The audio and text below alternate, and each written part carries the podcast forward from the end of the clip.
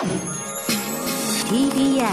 Podcast TBS ラジオプレゼンツのポッドキャスト番組オーバーザさんパーソナリティのジェーンスーです。堀井美香です。毎週金曜日夕方5時から配信されるこの番組。皆様今週もよくぞよくぞ、よくぞ金曜日までたどり着きました。毎回およそ30分。私、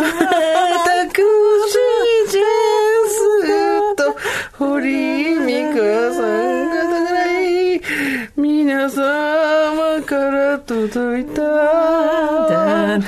メールを読み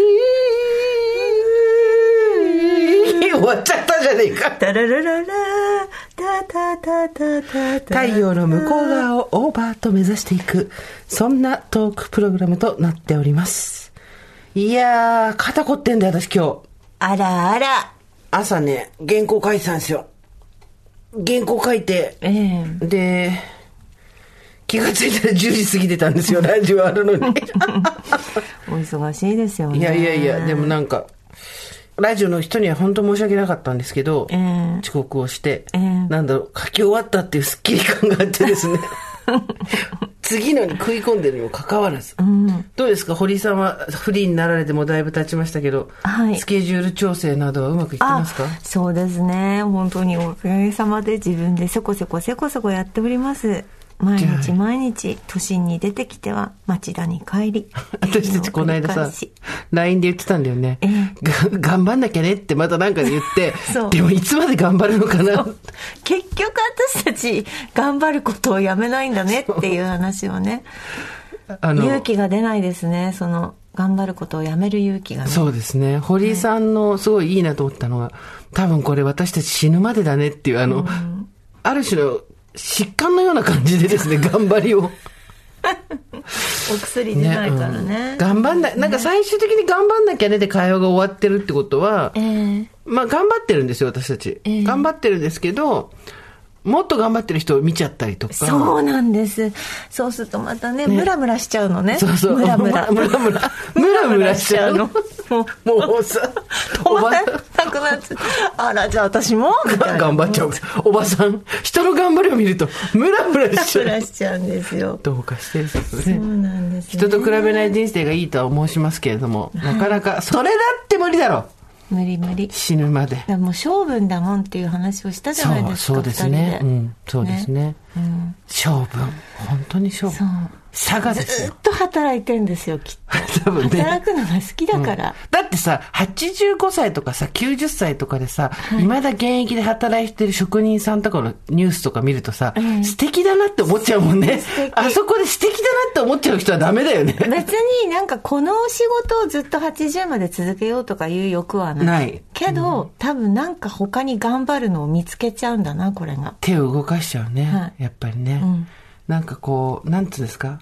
アーリーリタイア？そうそうそう。まあ、なかなかむず難しいよね。私たち、まあその金銭的な問題ももちろんありますけど、アーリーリタイアする人たちって多分私たちの年にはもうしてるんですよね、この年には。あ、そうです。49そうです50ぐらいはもうしてますよねはい。はい巨船さんってことですもんね。ああ、もう、それそうう若い子は分かんないと思うけど、調べて大橋巨泉さんで。はいだって、いくつでリタイアした ?50、そうですよ60入ってなかったよね。50でしょうね。あん時びっくりしたよねびっくりしましたよね。だって定年まで勤め上げるっていうのが我々日本人の責務ぐらいの感じだったのに、オーストラリアに家買ってみたいな感じで、もうアーリーリタイア仕事しませんっつってさ。上岡龍太郎さんとかねちょっと方向違いますけどね、でもそういう、だからスパッとこう舞台を降りてっていうねすごいよ。だからどっちも憧れちゃうのよね。80何歳でずっとまだやってるっていう人もすごいなと思うし。はいアーリーリタイア。でもアーリーリタイアできアない。ーリーリ君はアーリーリタイアできないんじゃないですかアーリーリアーリーリはねほら彗星がさ彗星がうるせえよ。ジェジェニファー・ロペスとベン・アフレックが結婚しました。すごいね18年ぶりです18か年ぶりそうだそうですよ。やっぱりこれ流行ってんだよ今このニュースはびっくりしましたね。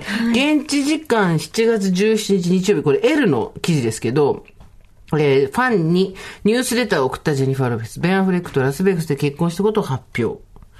えー、ネバダ州クラーク郡でジェニファーとベンの姿が最初に確認されたのは16日土曜日の夜11時15分。二人は必要な結婚許可証を取得するためにクラーク郡の結婚許可局っていうのがあるんだね。っていうところに現れて、並んでる間もキスしていて、二人とも礼儀正しかったということで、ラスベガスの有名チャペルで、直前に結婚。まあでも、なんで、その、ここでラスベガスで結婚っていうのやったかなっていうね。なんかあのバブルバスでプロポーズされたんでしょ？え、そうなの？あれは知らない。なんかの記事でちらっと読みましたけど。で、またさ、ジェニファー・ロペスが最高でさ、はい。普通インスタで発表とかじゃない、ええツイッターで発表とか。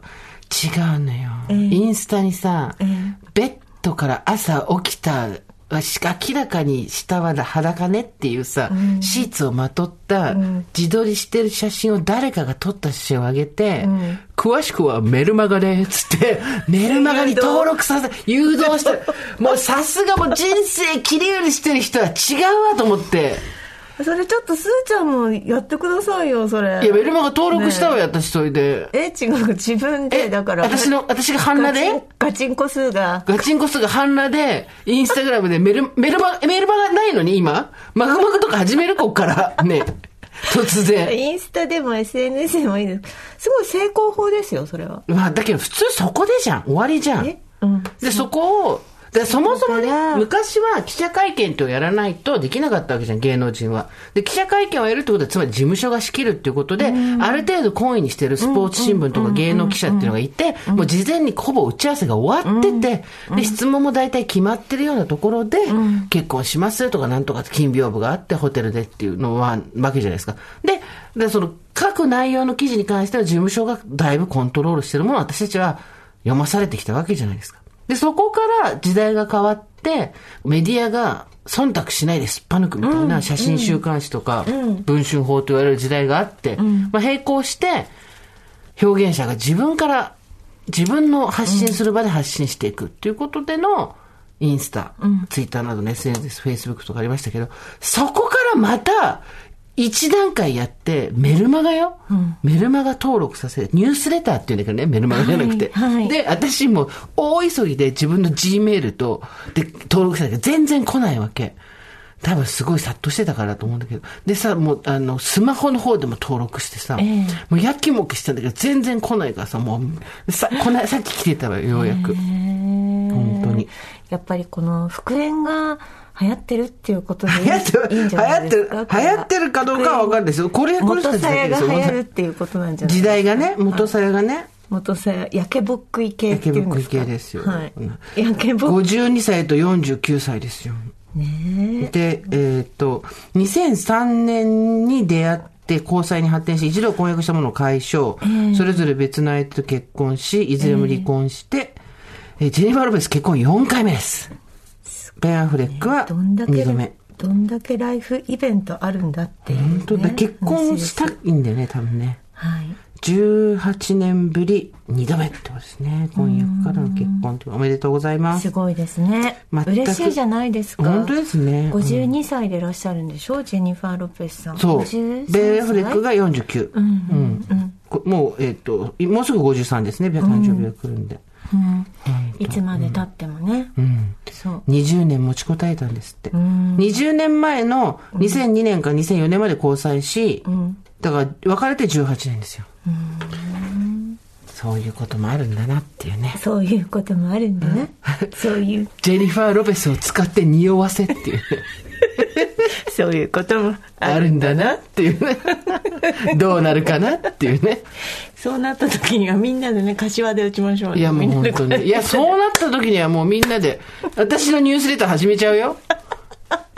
オーバーザさんのニュース誘。導に次ぐ誘導そうそう。誘導に次ぐ誘導でしょ？でまず堀井さんの、だから私の、すごい迂回すんでしょ？そう、私の、私のベン・アフレックは、こちら、みたいなのがあって、堀井さんのメルマガにまず登録するわけ。そう。すると堀井さんが、季節のこととかいっぱい書いてあって、でベンベンベンベンベンベンベンベンベンベンっていうのがあって。で、そこから、あの、詳細はこちらっつってクリックすると、今度私のニュースレターあそうそうそうそう。で一回そこからあの生活は踊る。生活は踊るの。あ、そっちに行くの？ラジオの方に行くんだ。うん。の何何らかに行くから、で、そっから最終的にオーバーザさんに戻って。そうそうそうこれさ、データが見たいよね。何人どこで落ちるのかっていう。ふざけんなっつって何人どこで 脱落していくのかっていうね。いろんなものをかませるとそうそうデータとして出てきますねやっぱりね。で、みんな気がついたらメルマガが5つぐらい登録しててんだよ 新しい手法ですねね。うんまあいやでもいいじゃないですかなんかね。いろんなまだまだ50過ぎてもそうやってそうですよ。復活愛ですよ。うんエコロジーだよ。あそうそうだからアップサイクル。ねえねえねえねえ、そのアップサイクルって何？リサイクルじゃないの？え？アップサイクルはだからもう元あるものにもっと磨きをかけてもっといいものにするっていう、へえ。そういうことですよね。リサイクルリサイクルよりももっとおしゃれにだからももっえ、とあるもの。おしゃれな復縁って何ね？ちょっと待って。ちょっと待って。ちょっと待って。ねどういうこと？おおしゃおしゃれな復縁っていうのがあるの世の中に。わかんないアップサイクルちょっと調べていいですか、うん、なんか、あ、なんか、私パッて言ってきたアップあれに。アップサイクルは多分リサイクルとちょっともう一個違って、なんていうのもっと付加価値をつけるんじゃない？なるほど、なるほど。そのリサイクルよりもそのデザイン性とかうんうん素材をもう一回こう、いいものにして。どうだろうやっぱり、そしたら逆にここさ、逆張りで私がなんかさ、例えばまあ、結婚するとかがあるとするじゃないですか。ここの先あなたが結婚することは一回離婚しなきゃいけないからちょっと難しいじゃん。ねえ。だけど私はこう、生娘ですから、うん戸籍上生娘ですから。創造的再利用クリエイティブな再利用ってことアップサイでしょ創造的再利用。創造的再利用。復縁、それは創造的再利用。間違いではないでしょ間違いではないね。ね副産物や廃棄物、役に立たないまたは不要な製品を、より良い品質と環境価値の新しい材料または製品にアップグレードして役立てるプロセス。合ってるでしょこベン・アフレックとジェニファー・ロペスじゃないですか？そう。アップサイクルですよ。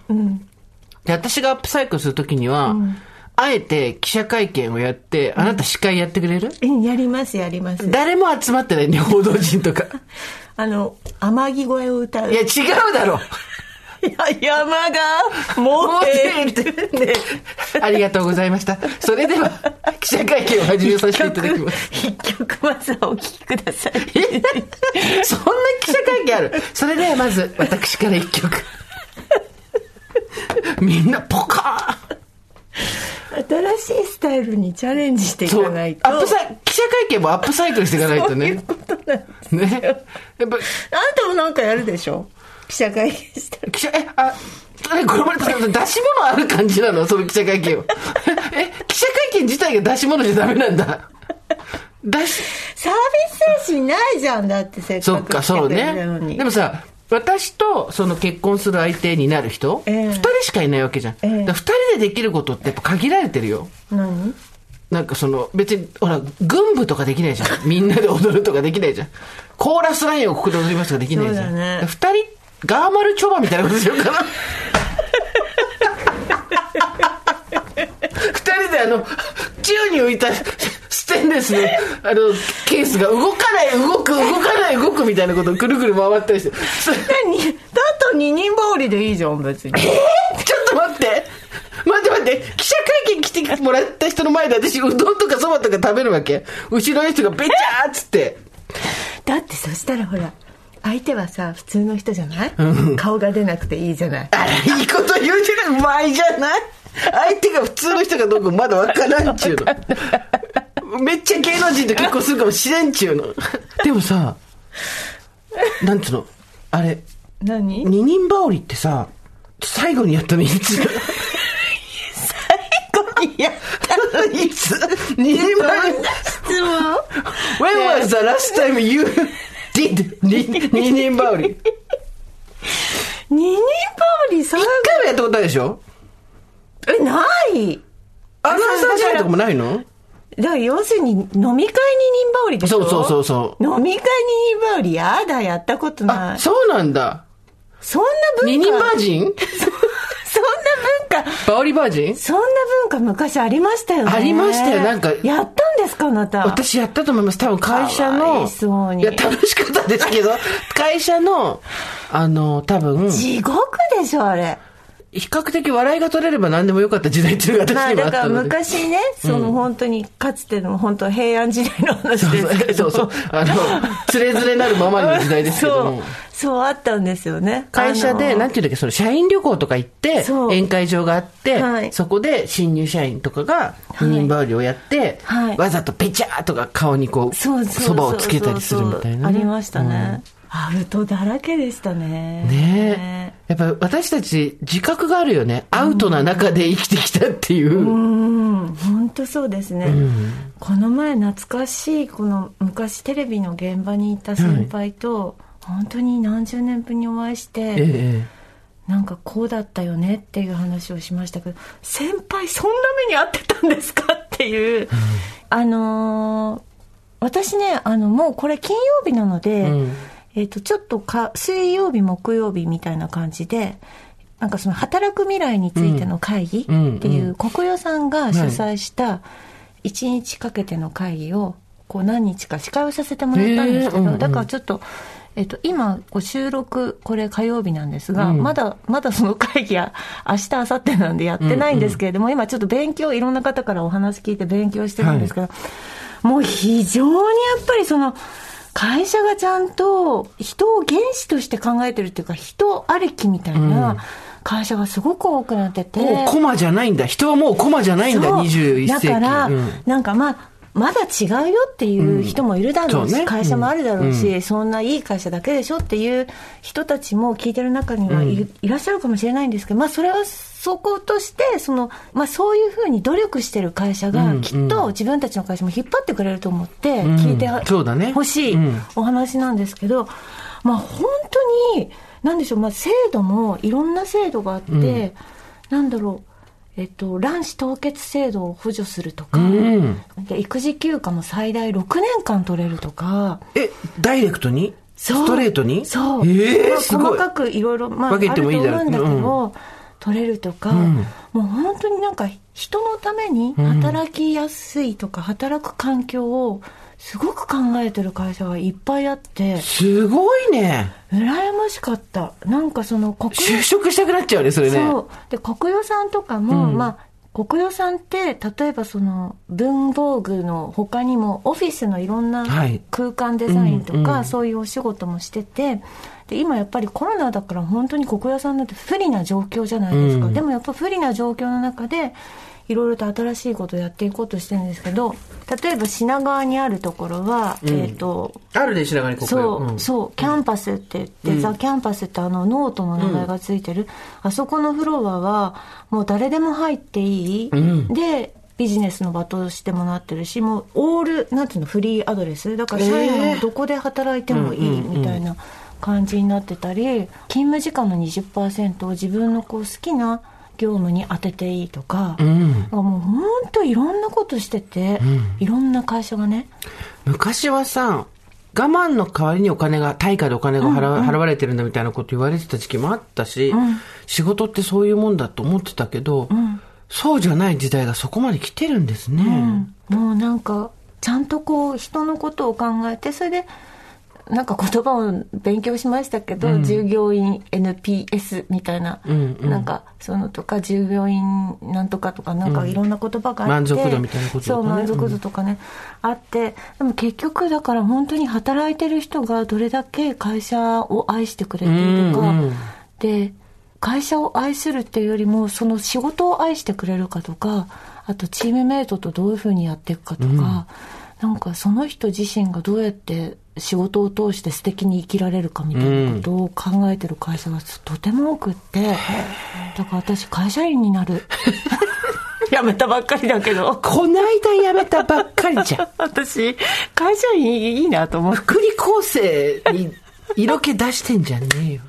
会社員っていいなと思ってね。いや、そこまでちゃんと守ってくれるんだったら、まあ、だいぶ働き方は変わるよね。うんまあでもそれと社内政治また別だからな。うん、社内政治も別だし、まあそういうふうにあてがわれてるってことは自分で頑張んないと、それこそ落ちていっちゃうんううん厳しい世界でもあるし、でもやっぱりなんか自分で選択肢がいっぱいこう選べるって、自分の意欲向上にはすごいいいですよね。ね自主的にやるから。うんあとさ、それこそ若い人たちが、私たちの時代はまだギリギリ終身雇用があるようなニュアンスがある時代に入社してたから、一つの会社でずっと勤めるっていうことが美徳だったじゃないですか。で、転職をするってことはまだまだちょっとヒップなことっていうか、大胆な選択の一つだったけど、今そんなことまるでないじゃん,、そもそも入社する時点から、この会社では3年くらいしかいないつもりみたいな。そうそう。本当そう。そうじゃない、うん。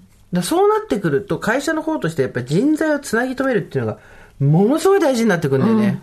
多分ね。うん、離職率だからどうやって下げるかとか、うね。そうですよね、なんかさその卵子凍結みたいなことで言うと、まあ、それそれ自体はやっぱりこうねなんか倫理の問題もあって、まあ、いろんな考えがあると思うんですけどそれを置いといてで、まあえっと、海外とかだとやっぱり入ってすぐその、えールールっていうか福利厚生を使っていいの。1日目で、はいはいはい。極端なこと言うと入りました。それやりました。で1週間後に辞めます。っていうこともあり得るわけよ、うんうん。それでもいいんだって。だからそれは社会のためだしその人のためだし、それでまあラッキーっていうのかその会社にまたこう愛情を寄せるのか分かんないんだけど。だったら長く勤めた方がいいなって思う人もいるわけだけどね、そうね。結局それは社会に貢献してるって会社がそういうふうに思えてる、今。すごいね。海外はね。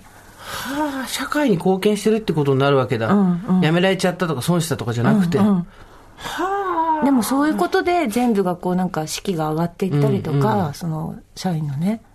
とってもこう考え方がやっぱり違ってきてるし、でそのすーちゃんが言ってたその離職率の話で言うと、若い人たちの考え自体がもうそうなってきてる。自分で会社を選ぶとか、なんか働き方よりもなんか生活の仕方を先に考えてだったらこの会社でとかになってきてるからもうとてもい奉公っい。ていう感覚はもうないよね。うんうん。でっち暴行的な感覚はね。うん、ないよね。いいと思いますよね。そうね、ん。そうなってくると、ブラック企業っていうか、まあ、ゼロになることはもちろんないし、うん大きい企業がまず導入しないと。ではあるんだけど、でもさ、土日休暇とかだって昔なかったわけじゃんな。かったよね。土曜日だって普通に仕事あったわけでしょ、とか考えると、大きいところが始めてくれるとね、そう少しずつ変わってくるからね。そうなんですよ。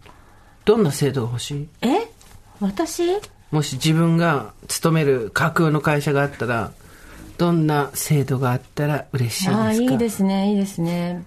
私ねまずねあの今リモートワークじゃないですか、はいはいはい。みんなこう散らばってるじゃないですか。散らばってます。逆に集めようと思って。何を言ってるんだ。逆に、うん。逆に、うん。だからなんかこうホテル三日月みたいな。はいはい。ああいうところを職場にしようと思ってます。何を言ってる？ホテル三日月。で。バラバラに今散っていくのが主流でしょ、遠くから。寮ってこと？それは。じゃあ。でも、寮とは違う。寮とは違う。だから、なんていうの？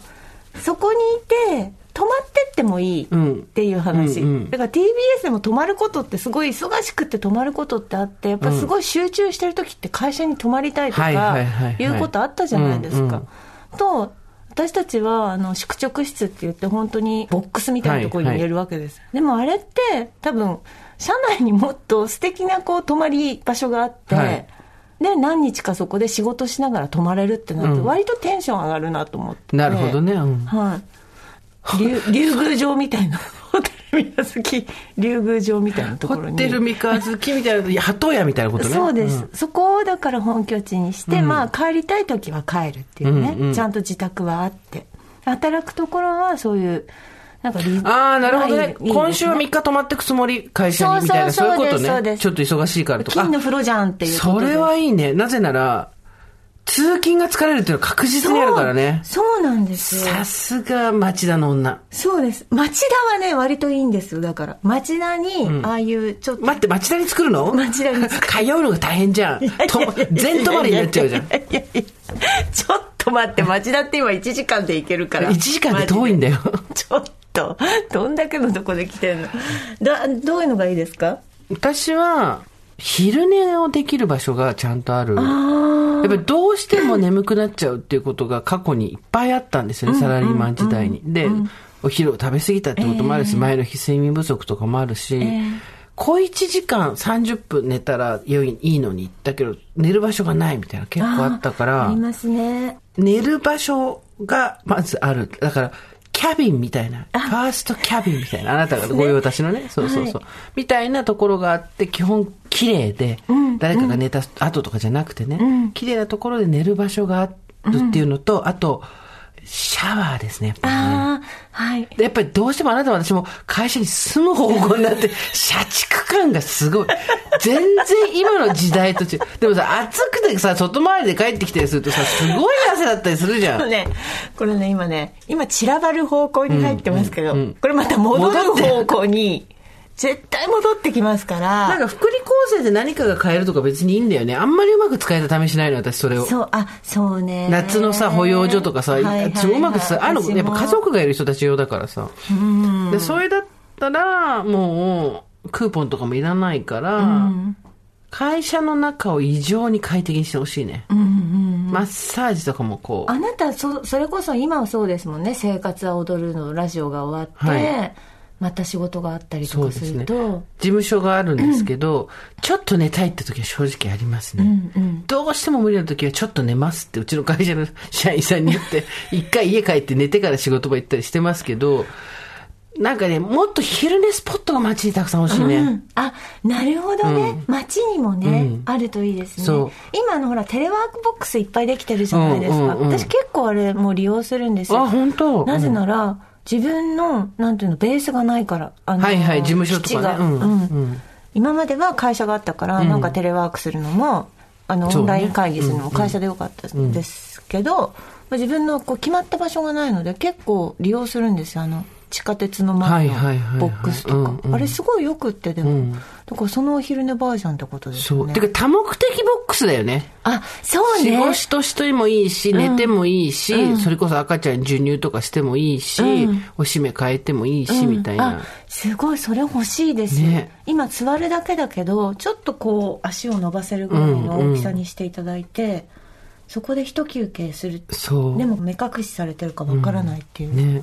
あとは街中に、マッサージチェアが置かれててほしいね。ああなるほどね。やっぱり、この間久しぶりに、ええ。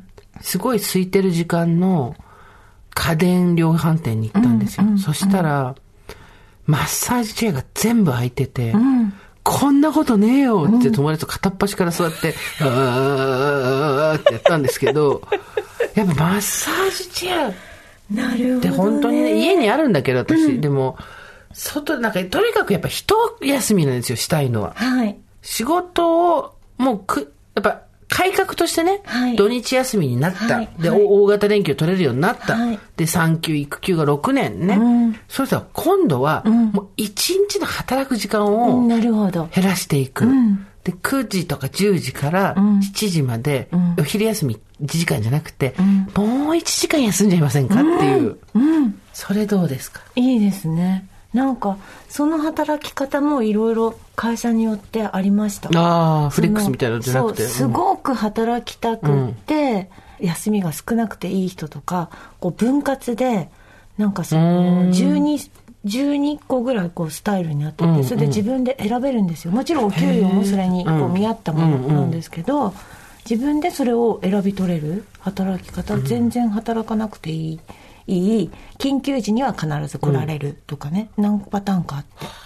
それ何がいいってさ、女にとってすごいいいのはさ、ライフステージが変わることで、結構変わるじゃん。うん。子供ができるとかさ。そうだからそれで、今はこれとか、あ、この後変わったらこっちとか選べるのはすごいいいね。今お給料いらない、そんなにいらないけども子供の面倒見たいとかね。もうありますよね。ね。で、そっから子供が育ったらギュッと働く方に行くとか、それで障害年収のバランス取っていくっていうのがあるね。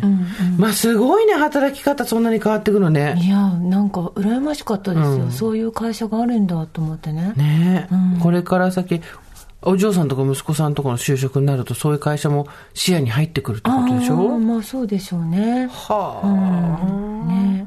マッサージもいいですね。マッサージ。その街中マッサージもね。そう。街中に欲しい。街中に、靴磨きの感覚で足裏を揉んでほしいね。わかる。昔ね私ねある商店街に、あの、行ってた時に、はい。あの、何ですかその含みのある言い方。ある商店街に行ってた時って何ですかそれ？そこね、なんか薬屋さんの前に、うん佐藤の、あの、ゾウさんの乗り物が、グイングインがね、はい。乗り物があったんですよ。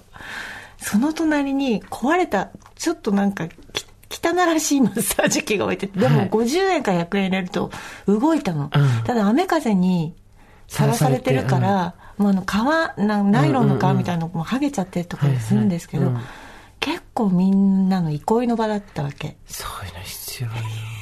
必要ですよね。街中にマッサージチェアとか、昼寝スペースとか、ちょっと、まあおばさんだからだと思うけど、ちょっと休みたいじゃん。休みたい。でコーヒーは飲みたいんじゃないのよみたいな時あるじゃない。うんうんとにかくぐでんとしたいみたいなさ。うん。だからオーバーザさんも、会社でもいいってことですよね。オーバーザさんが会社になるんですか？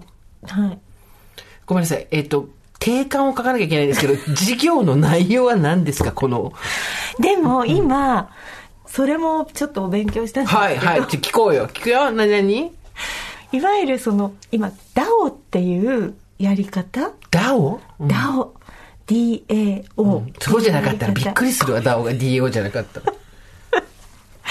DAO っていうのは、自立分散型組織って言って、もうそこでもうわけわかんなくなって自立分散型、自立分散型組織？全部相反してるじゃん、言ってることが。ででも今まではトップがいてトップのもんあのトップダウンですね。うんはい。会社でこう利益が分配されるって感じだったのが、なんていうのビジョンがあって賛同者がいてそこに通貨が発生してて、それまた利益をみんなで戻すっていう、要するにだから前に二子玉川のリンネですよ。リンネのイベントの時、一緒あなたが言ってそうそうそう、リンネルの時に、私が、あの、みんな集まって、会社作って、好きなことして、お金みんなで分けてって言ったじゃないですか。もうあれができるらしいんですよ。ダオだったんだ、あなたすでにダ。オだったんですよ。ダオだったんですか？ダオだったんです。あらまあ、知らなくてごめんなさ知らないく。てごめんなさい、私も。知らなかったんですけど、なんかそういうことが、もう今普通にできるらしいんです。まあだからその意思を決定するための命令系統っていうのがあって、うん。そこにそれぞれの権力というのが付随していて、まあ社長と呼ばれる人が一番それを持っていて、その下にこうヒエラルキーが広がっていくっていうのが今までの会社のシステムだったんだけど、全員が横並び、カラカサ連番ってことですか？あ、そうまあそれ一気なんですけど。はい。なんかもう圧倒的、株式会社が圧倒的民主化するというか、はいはい。そうみんなでやるっていうはあ。形ですよね。うんそれどうやって決めていくんだろうね。うん。意思決定をどうやってやっていくのかすごい不思議だな。うん、でもなんか会社の形として、うん。これからそういう形も出てくる。なんか思ったんだけど、オーバーザさん株式会社は、やっぱ保養所じゃないですか。そうですね。うんだからやっぱ三日月ってことですね。またそっち行くんだ。働かなくていい。オーバーザさんの、保養所、あ、うんうん。の保養所を全国に何箇所も作って、うんリスナーの皆さんはそこに行って、うんで、もうアメニティグッズもあるし、うん美味しいご飯もあるし、ん好きにうん。過ごせる格安で保養所っていうの、それでこうなんていうのかないろんな企業に協賛してもらって、ん。休むとこじゃないですかやっぱり。あ、そうですね。休んで、でもまあ、そうですね、休みたいですし、あとなんかアイディアがあったら、みんなでなんかちょっとやってみる。やっ。てみる、ん。オーバーザさん大学みたいになるとうさんくさくなってきますからね これね気をつけないとね。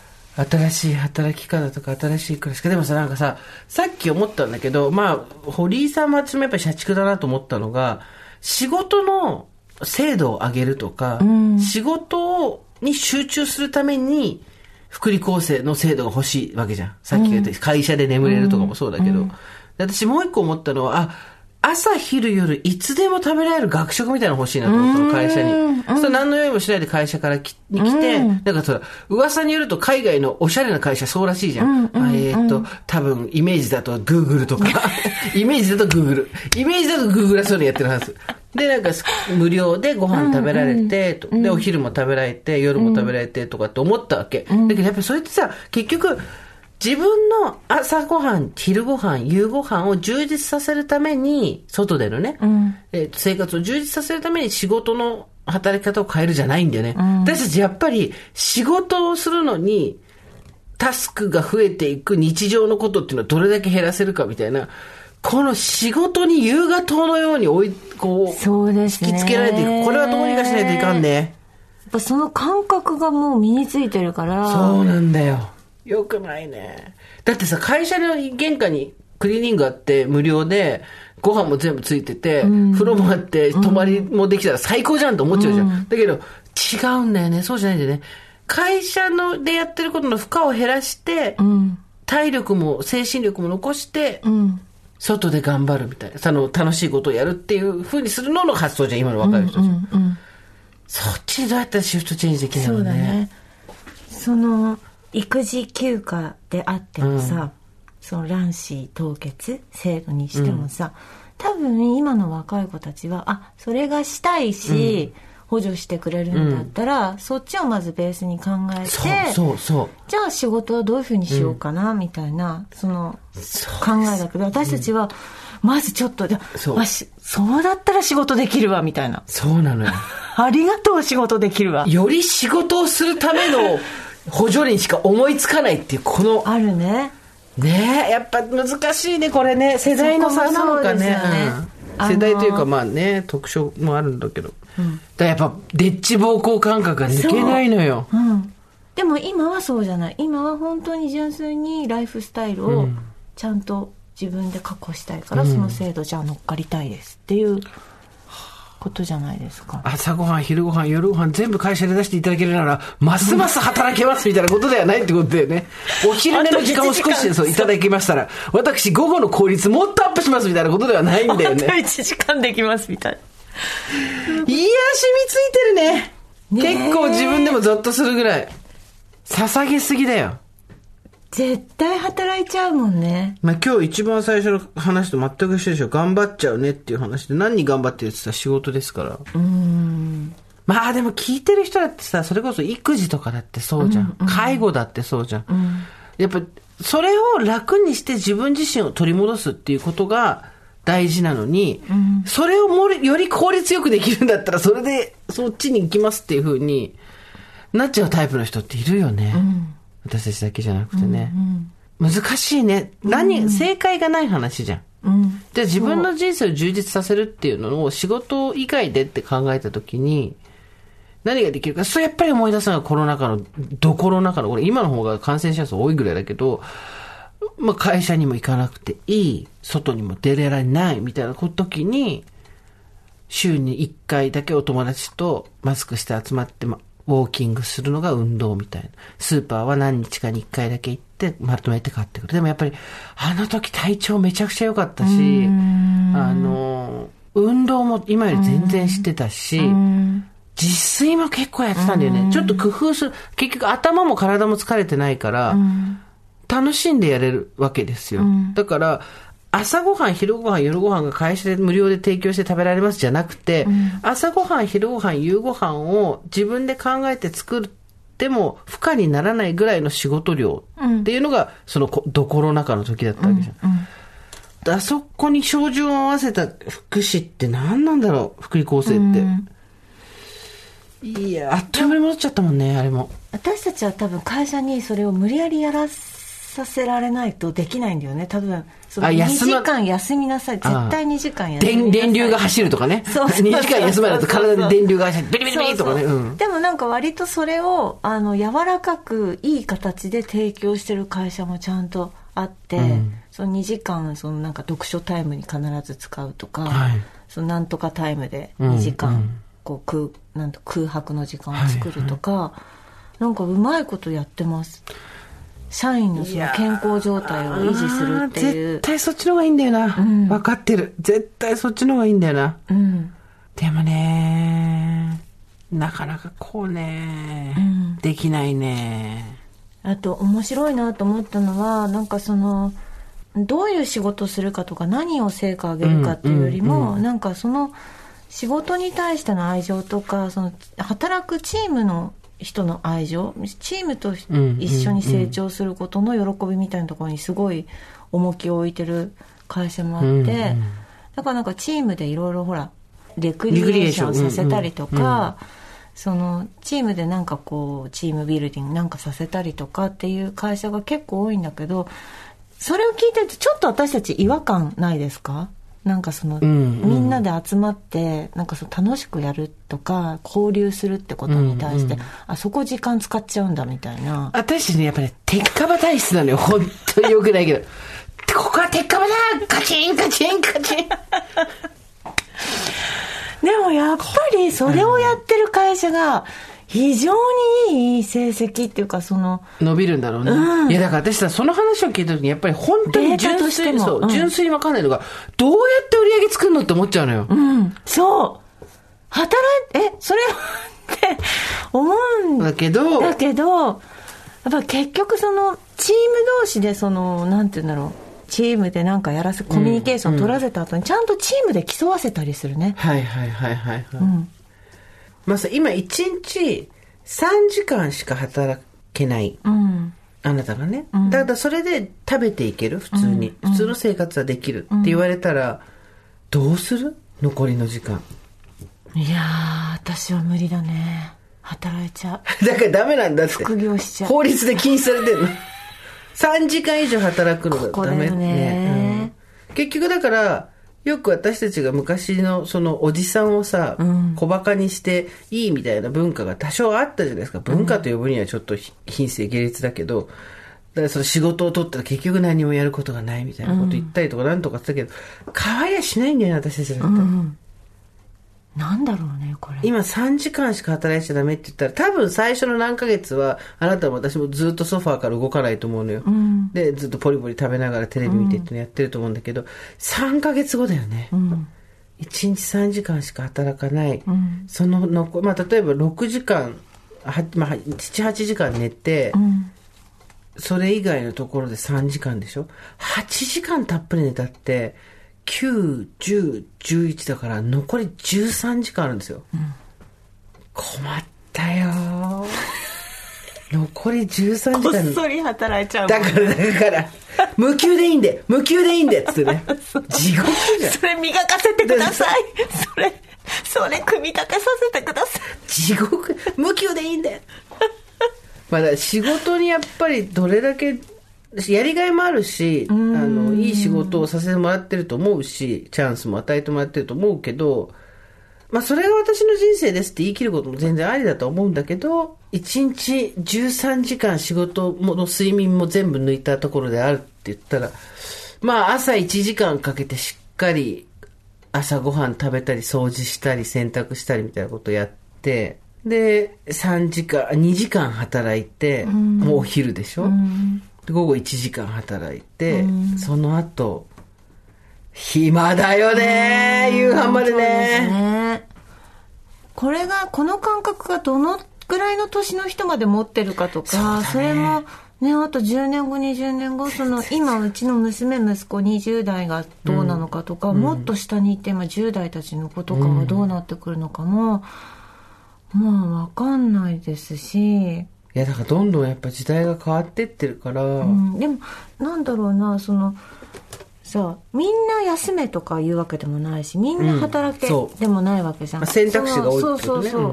だからなんか本当に多様に働けるのはあるなって思う、働きたい人はいっぱい働いてよそうね。そう、それ、それをやっと止めないでほしいと思うのよ、確かに。なん。だけど、と同時に、働けなくなる日っていつか必ず来るわけですよ。うんそうなった時に、さっき一番最初に話した、大橋巨泉さんとか、上岡龍太郎さんみたいに、あの方たちは自分たちの働く時間っていうのを自分で早く切り上げたけど、いつかそういうことが来た時に、どうすんのかだよね。うん。私たちとかそうですね。どうしましょうかね。一番そう思う。だって、もう、じ全部自分のために時間を使っていいってなるわけだから、考えとかないと、でもこれ結構厳しいなと思うね、本当に。70後半とか、私たちこのままフリーランスやってて、普通に仕事なくなるからさ、80。この仕事はなくなるわけじゃん。なんか他の仕事でバイトやったり、パートやったりとかっていうのも、まあ言っても1日 3, 3時間じゃんそれこそ。なんかあとその年でもできそうなことって何かなって今から考えちゃうね私なんかだできそうなことをしないっていう話なの。あだからどうしてもそっちに行っちゃうんだねね本当に。どうしてもそっちに行っちゃうね、休むっていうか休む休むはできるけど、働かないができないんで。うんうんなんか働くことをやめるっていうのは、いつか来るんだよ。本当に病気でとかさ、うんうんなんか働けなくなったっていうことい、そっか以外はなんか頑張っちゃうんだろうな、やっぱり、真面目に生きるっていうよりも、これはもう本当に差がですよね。そうですね真面目に生きてるわけじゃなくて、本当にもう、性分ですね。そうですね、あなたは商売人のね子そう供だ。から、ね、アキンドの子だから、ここで小銭がチャリンみたいなことを。私のメルマガがうなりを上げるよ。出したことがないメルマガが。で、あれ、どうする？あのさ、やっぱ、こう、商売人としてはさ、ミカちゃんのメルマガを登録すると、私と、ベン・アフレックが手繋いでるところだけがもらえるですね。一枚ずつ写真が撮って、で、ビックリマンチョコシールみたいな感じで、あ、もう手のし、手の写真だけ5枚来ちゃったよ、みたいな。誰か交換してください、みたいなさ。手だけ5枚来て使えない、これ。私、右目だけ5枚来ました。みんなでこう、で交換してね。いいじゃないですか。トレードして、トレード。できたーっつって、大したことない写真。大抵そうですよ、ね。長く付き合ってもらって最後の最後。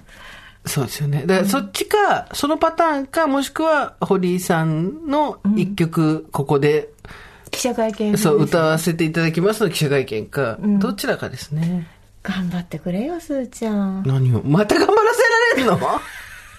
え何を頑張んの ?50 くらいで結婚するか。来年だよ。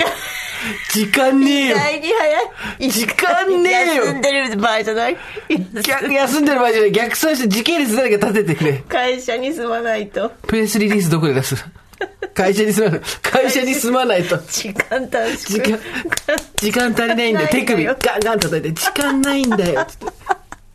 急いで、納品おじさんそうそう、おじさん。時間手首、あの、人、人差し指と中指こう、そうピッ、時計と、時間ないんだよ。納品考えるとね、確かにそうですね。来年、来年5月で私50ですから。51年間あるでしょ？だから、51年間あるじゃん。50で結婚ってこと。で実質2年弱。ジェニファー・ロペスになるにはスニファー。毎日バブルバス入んないといけないじゃんでバブルバスでこうプロポーズされてたら本当なのそれ。ね。で、で、でもさ、一人でバブルバス入ってても誰にもプロポーズされないわけよ。わかる？誰かと入ってないと、毎日バブルバスが入ったところで、私の体の皮膚がふやけるだけなわけ。だってあんたの入るバブルバスはさなんかあのあの健康ランドとかにボーってやつでしょ。バブルジェットスターみたいな。あの、昔の俳優たちがやってた、あの、そうそうそうそう。ね、北大路欣也とか書いてるやつでしょ。メールいただいております。実はですね、すいません。ー私だけ真面目に生きててバカみたいの会の入会希望の方が止まらず、はい。まだまだいらしていただいてるんで、最後にいくつか読ませていただければと思うんですけど、えー、おばさんネーム、目黒のマグロさん。スーさん、ミカさん、おはこんばんちは。あこんばんちは目黒のマグロと申します。30歳のノンバイナリーです。私だけ真面目にやってバカみたいと思った忘れられない経験があります。私の通っていた中学では美術の授業の一環としてスケッチコンクールを行っていました。どんな行事かというと、学年全員が市内の大きな公園に行き、自然と触れ合いながら一枚絵を描いてくるというものです。入賞作品は校内に掲示され、外部のコンクールにも出品されます。さてイベント当日、美術の先生はこう言いました。皆さん、絵の具の緑色は使っちゃダメですよ。自然界に絵の具と同じ色はありません。よく観察して他の色をうまく混ぜて使うんです。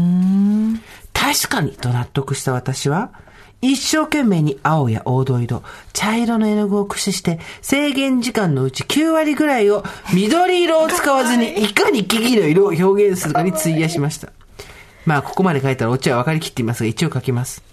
絵を仕上げてさあ帰るぞと画材を片付けてから気づきました。周りの子たちは皆、何の躊躇もなく、緑色の絵の具を使っていたのです。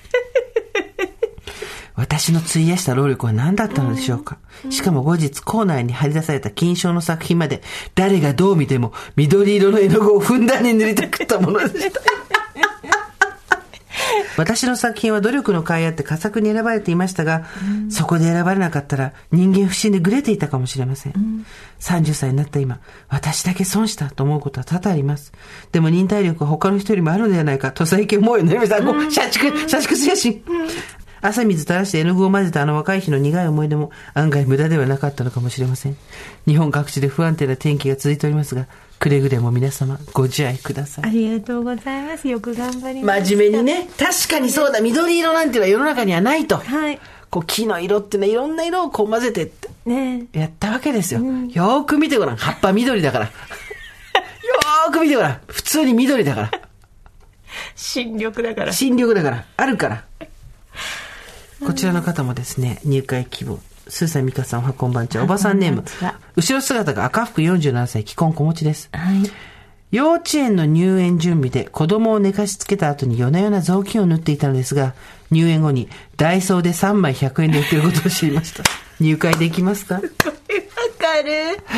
あるねあるねあるねねこれもどうですか？せいさん美香さんおはこんばんちはリトルミニと申しますこんにちは。スーさんのツイッターで見かけた私だけ真面目に生きてバカみたいの回。これはまさしく自分のことだと思い、なんかないのと思っていたら、まあ思い出しました。高校生の頃、冬休みに百人一首を全て覚えるという宿題が出ました。宿題がね。うん。そう言われたら本当に全部覚えなければと必死に暗記をしたり、家族で百人一首をと実際に行い、とにかく体に染み込ませました。年が明けて3学期。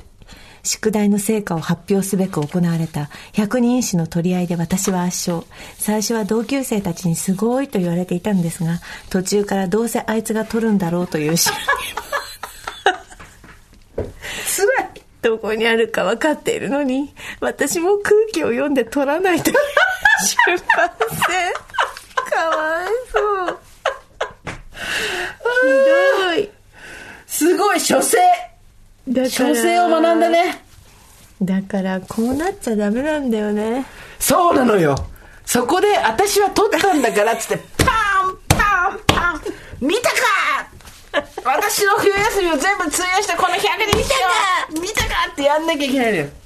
空気を読んで取らないって、あ、これわかるね誰のための人生かって話ですよ。そう。ダオってことです。で、ガウダを関係ねえし。ダオ。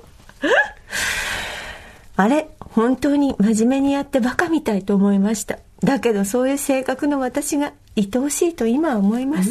真面目というのは素晴らしい性分のはずなのに、人から言われるとバカにされているように聞こえるのは何でなのでしょうか。真面目という字には私の名前に含まれている漢字もありますので、もうこれは一生付き合っていくものだと思います。